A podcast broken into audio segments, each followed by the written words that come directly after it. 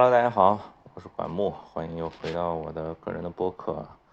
呃，我现在是在河南兰考的酒店里头。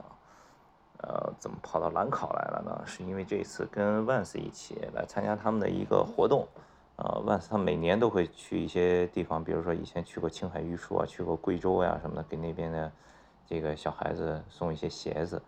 这次他们是来兰考，给兰考一中和二中的同学送开学礼。就是也是每人一双万斯鞋子吧，这次力度还挺大的，一共一万五千多双，我天，我从来没见过这么多鞋子。昨天一整天的活动，我们前天到的，昨天也前天到了以后就先要整理这些货，然后就是大家分工，每人负责几个班，然后把所有的孩子的名字、对应的鞋码和这个相对应的鞋子就贴好、准备好什么的，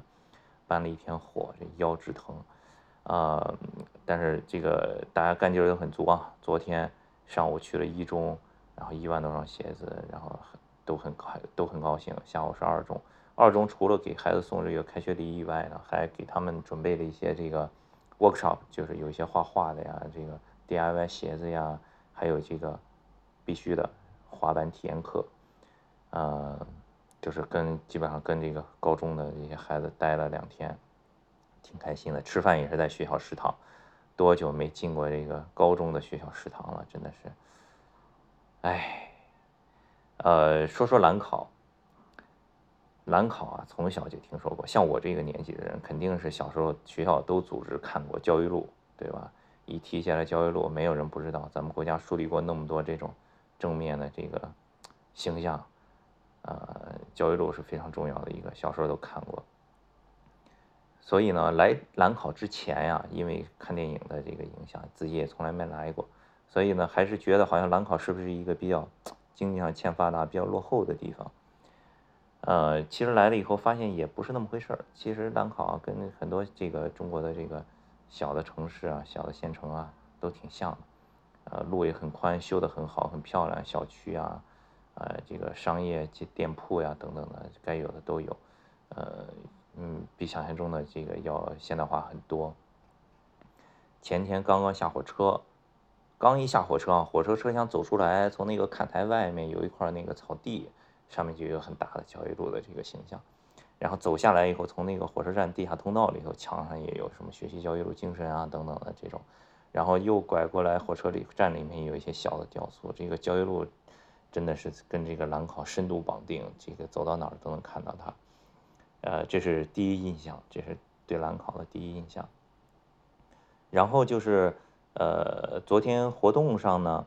因为我之前对兰考觉得好像兰考经济没那么发达，所以我觉得这一次来，比如说给孩子教教滑板呀、体验课呀，可能是一个非常新鲜的东西，他们都没有听说过、没有接触过啊。结果，嗯，大大出乎我的意料，就是有很多这个高中的同学呀，他一上来就会滑。后来我就跟他们聊天儿啊，有一个小女孩滑的还不错，她说呢，她滑了有一段时间了，但是她之前接触的是长板。她说他们班上呢也有几个同学玩了，他们学校里头有嗯也不乏这个滑板的同学，其中有一个说滑的还挺好的，这个真的是让我挺惊讶的。就是我知道这些年滑板可能这个发展的比较快，对吧？各各种这个。商业以及体制啊，以及各种赛事的这个推动下，但我没想到这个普及度已经达到这个程度，而且已经下沉到这种县这个县城里面、高中里面都有挺多人在玩的，这个确实是让我挺惊讶的一个地方。然后呢，今天早上起的比较早，叫了一个滴滴车去。呃，拍一些 B 肉吧，拍一些城市的这个景观啊，比如说兰考它靠近黄河嘛，对吧？肯定要取一些景，后期我们剪片的时候要用得到。呃，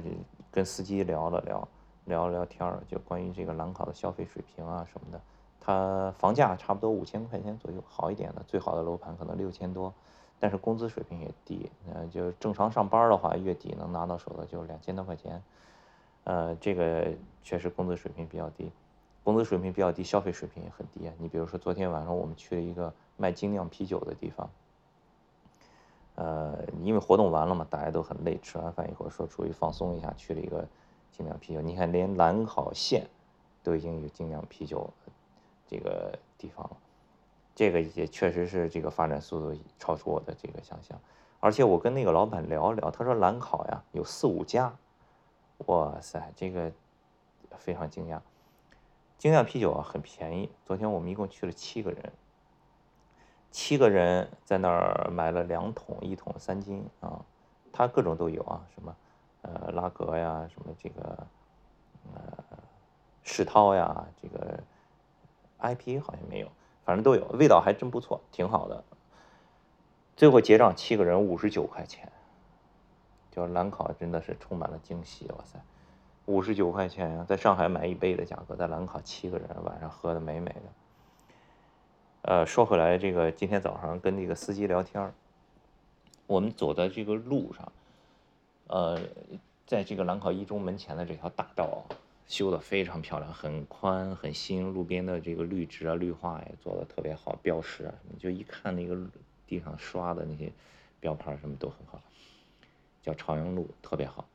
但是这条路啊，感觉哎，有的地方是坑坑洼洼的，还有一些裂痕啊。因为昨天下雨嘛，下过雨以后啊，有一些积水啊什么的。这个新修的路，这个看来施工质量不是特别高。但是这条路走到头左拐要去黄河的时候，在大坝上有一条路，那条路丝般顺滑，那个柏油铺的水平啊，真的是比上海的都好，非常滑，非常平。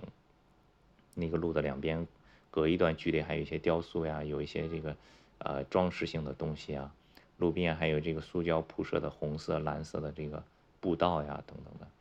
然后我就跟司机说：“我说，你看刚才那条路还坑坑洼洼的那个主干道，这条小路修的特别好。”司机说：“前几年这个大领导来去看黄河边视察，这给大领导修的，这个确实施工质量不一样。”然后就跟司机聊到这个交交易路，因为我跟他说要去找一个交易路的雕像拍一点素材，他说他。去年拉了一个天津来的记者，也是寻访焦裕禄事迹嘛，找一些焦裕禄生前的认识的人呀等等的，呃，就是要拍一些东西。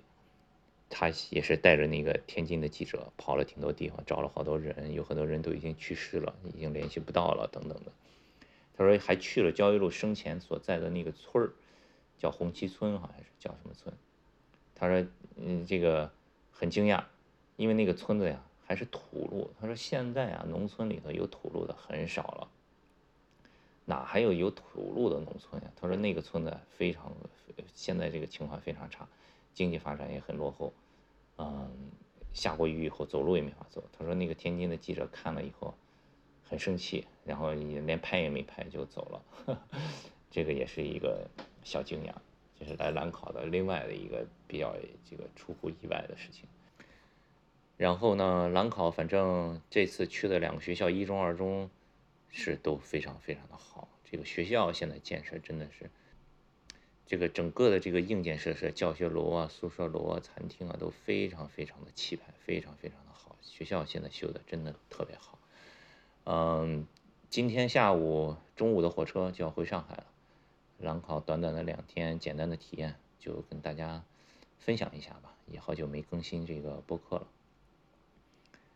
呃，也有人说能不能更新一期这个关于 iPhone 十三 mini 的，因为这几天我在微博上不是一直在发新买的这个十三 mini 的一些使用体验嘛，包括电池好不好用啊等等的。呃，我肯定会发一期吧，但是视频像十二 mini 当时的那个视频，去年的那一条就不会再拍了，因为